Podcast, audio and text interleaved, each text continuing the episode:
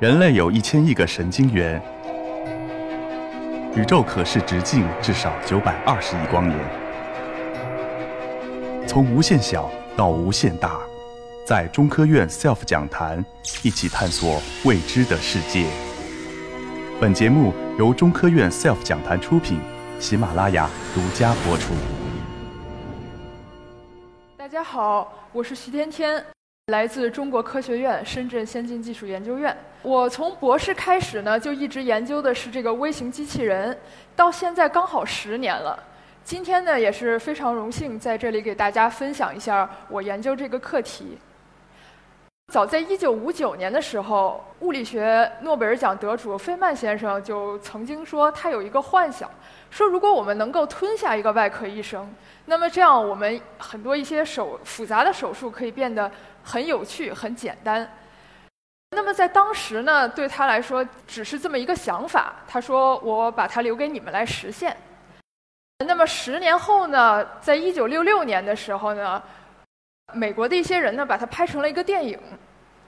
它故事的内容呢，就是说有一个苏联的科学家，他逃到美国以后，他的脑血管受到了破坏，然后呢，呃，他的性命危在旦夕，大家都束束手无策，因为在里面，大家不知道怎么去办，大家就想到了一个想法，就是把五名医生缩小到只有百万分之一那么大。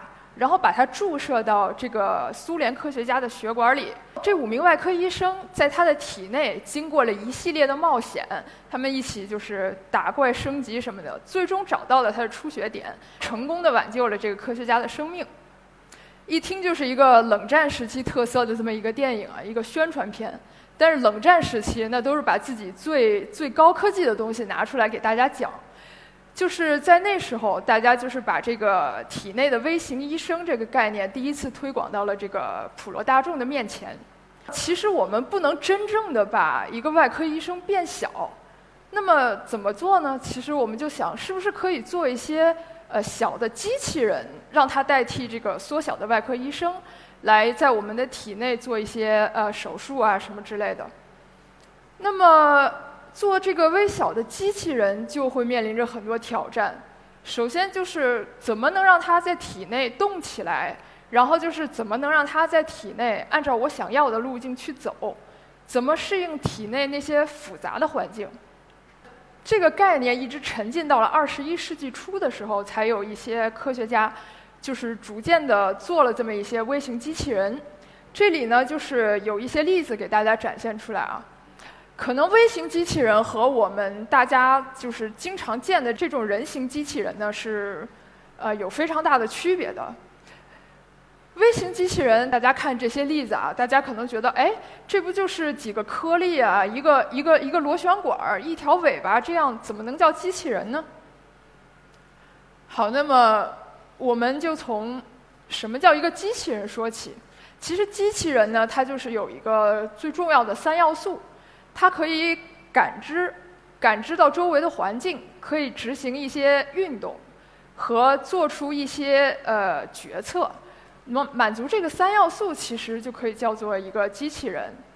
比如说我们经常熟悉的机器人，就是有两个摄像头作为眼睛来感知环境，然后它的胳膊和腿可以执行一些运动，然后有一个呃中央处理器作为它的大脑进行决策。那么就。通过这个三要素呢，我们看看我们的这个微型机器人。首先呢，呃，我们就从这个最重要的怎么能让这个微型机器人动起来说起吧。其实呢，这个也不是那么容易。其实，在微观世界里，跟在我们的宏观世界里，很多呃很多这个物理定律都不一样了。呃，也是一个呃诺贝尔物理学奖，一个流体物理学家说，像扇贝一样的往复运动。在微观世界里是无法造成有效位移的，什么意思呢？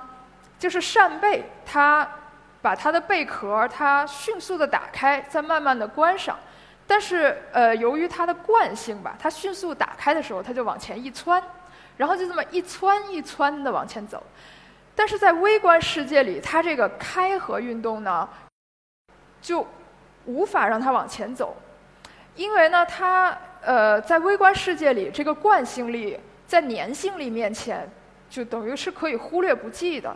就是它打开的时候呢，它会往前窜，但是它关上的时候，它又退了回来。就是这种往复运动呢，只能让这个这个微观的物体在这个微观环境下也做一个前进后退的运动，就是无法让它往前走。那么，究竟怎么样才能在这个微观的世界里让它有一个高效的运动呢？那么，我们也从这个自然界来寻找一些灵感。在自然界中，我们发现两种生物，一种是这个大肠杆菌。大肠杆菌它有一个脑袋和一个螺旋形的尾巴，它可以转动自己的身体，然后在这个在这个液体里就是转动自己的身体。那么刚才说过，就是微观世界里呢，这个粘性力在惯性力面前就是起一个主导作用，就相当于它在一个很粘的环境里转动自己。就大家可以想象，就是像就像我们在墙里拧一颗螺丝，它一边转就一边就往前走了。那么根据这个这个原理呢，我们就制造出来第一种仿生的这个微型机器人，那就是一个螺旋形的微型机器人，让它想办法转起来，这样它就可以往前高效的走。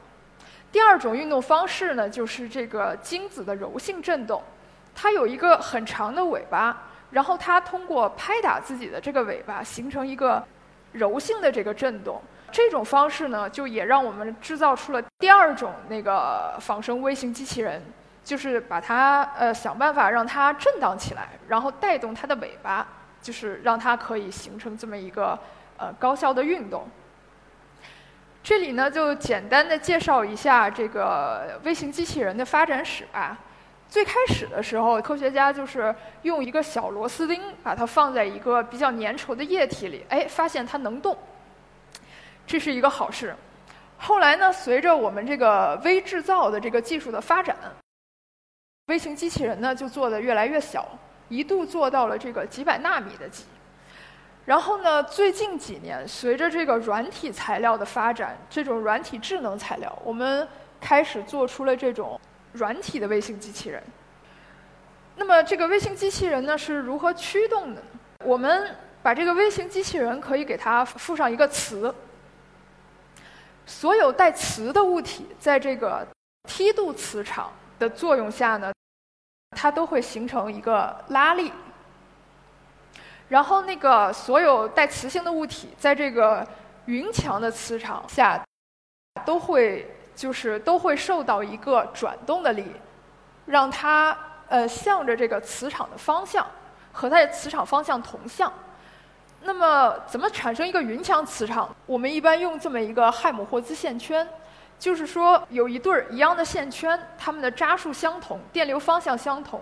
然后它的距离和它的半径是相等的，这样它可以在它的轴向产生一个匀强的磁场。一对线圈可以产生一个方向的磁场。我就是设计了一个三维正交的这么三对线圈，这样的话呢，有了三个基底，我们就等于可以制作出一个在空间中任意方向的磁场，然后通过编辑。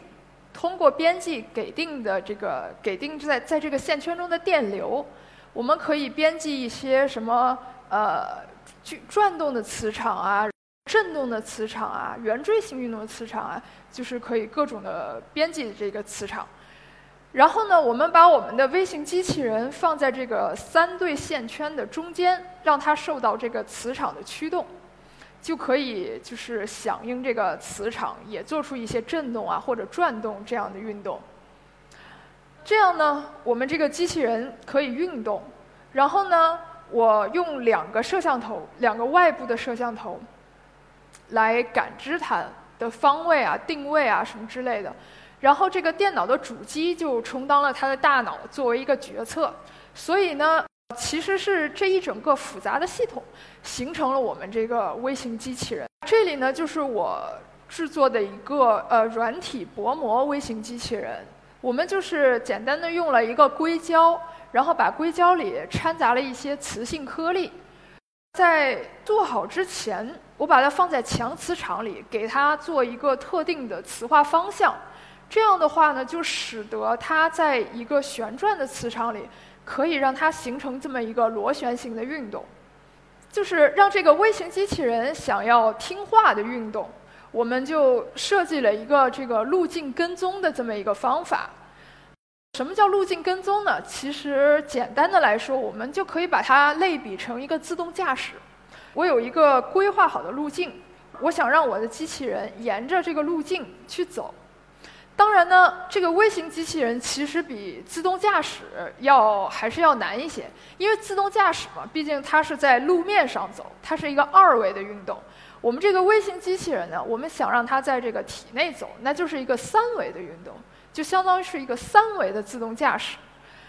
我们这里呢，其实采用了一个路径微分法，把我们给定的一个任意的路径，把它微分成各个小段儿，让它在每一个点的时候找它最近的那个小段儿，然后来控制它的前进方向。就相当于我转动我开车的这个方向盘。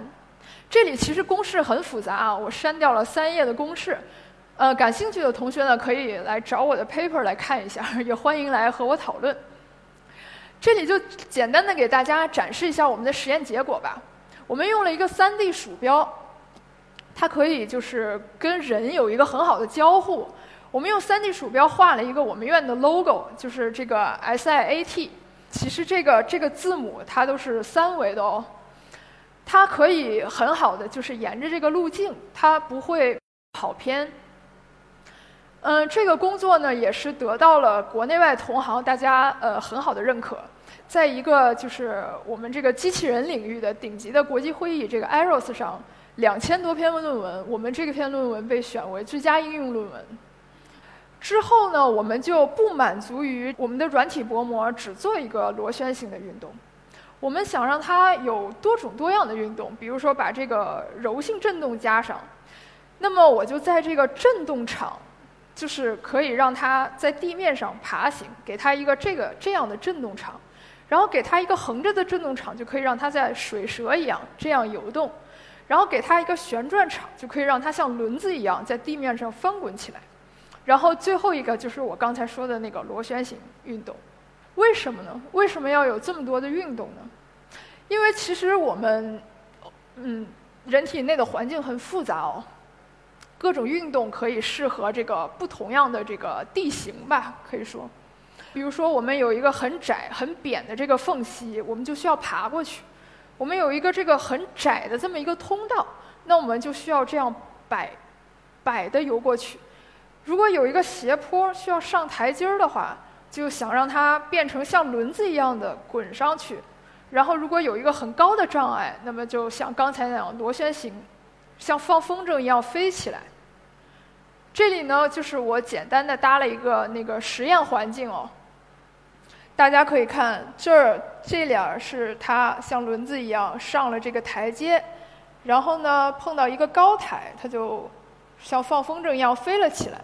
这两个就是一个横的和一个水平的那么一个狭窄的缝隙。之后呢，我把一个小条的这个薄膜机器人做成了一个十字形。做成十字形的好处呢，就是它一卷起来的时候，它那个十字形就有点像那个挖掘机的那个斗啊，它可以搬运一些东西。这里呢，我就简单的做了一个一个一个这个搬运物体的实验，让把三个小球从它们的初始位置，然后呢都搬运到它的这个最终的位置上去。它可以就是做一些微组装啊，然后做一些物体的筛选什么的。就比如说，呃，比如说我们在生物里经常会挑选一些细胞，嗯，我们会拿一些探针在放大镜底下挑那个细胞，其实又费手又费眼睛，也挑不了多少。我们有这个微型机器人的话，就可以让它把这个把这个工作进行一个自动化的工作，它的效率啊和它的可重复性啊就可以大大的提高了。好，说说半天，我们还是要回到这个医学应用里。这个微型机器人呢，我们其实设想它可以作为一个药物的载体，就是直接载着药，在我们的这个体内把药物送到这个它想要的地方，所谓的一个靶向治疗。它可以作为一个手术的携带者，到人体就是就是器械去不到的地方去探寻一些 采样，采集一些医生想要的样本回来。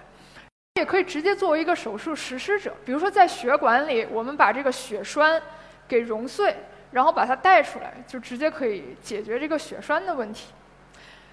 据我所知，其实国际上大家做这个微型机器人呢，还没有哪个实验室真正的把它做到体内。其实它还是停留在这么一个设想的阶段。但是我有跟这个，我有跟很多医生在聊过。医生听到我说这个微型机器人，他们也都是很兴奋的，不是说啊你们做了一个东西，仅仅是为了发 paper 以后用不了。他们呢是觉得这个之后真的是可以改变这个一些医疗的医疗的手段的。比如说我跟一个眼科医生聊，眼科医生说我们现在的有些疾有些病其实是无法从根本上去治愈的，比如说这个视网膜的这个动脉的栓塞。呃，比如说我们我们现在经常做的一些微整形项目，比如说注射一些玻尿酸在脸上，它如果形成血栓，它不小心到那个视网膜的地方，其实非常危险。它如果堵了一个小的血管还好，就是那个区域你看不到了。它如果堵到一个视网膜大的血管，你可能这整只眼睛都失明了。但现在医生对于这个。视网膜里这个动脉的栓塞没有办法，它只能局部的给你注射一些血管扩张的这么一个药物，然后让你让你这个血管扩张一下。可能你运气好，这个血栓就冲到别的一些不重要的位置上了；你要运气不好，你可能就永久的失明了。比如说，有了我们这个微型机器人呢，我们就可以把这个微型机器人注射到你堵塞的这个这个部位的附近。它可以自动找到你这个血管栓塞的部位，然后带一些这种溶栓的药，把你这个栓塞，呃，给化掉，然后把这个栓塞带出来。这样的话，你这个病就可以完全的从根本上去治愈了。那我们就一起期待这一天可以早一点到来。